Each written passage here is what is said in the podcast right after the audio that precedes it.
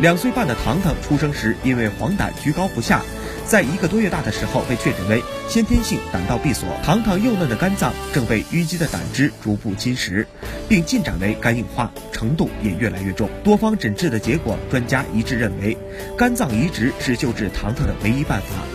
糖糖妈妈做了配型检测，结果符合，可以进行肝移植。日前，在浙江大学医学院附属第二医院成功实施了活体肝移植，母子平安。糖糖母亲说：“孩子是顺产的，这次手术就像我又做了一次剖腹产，把一块肝脏捐给他，又把他生了一次。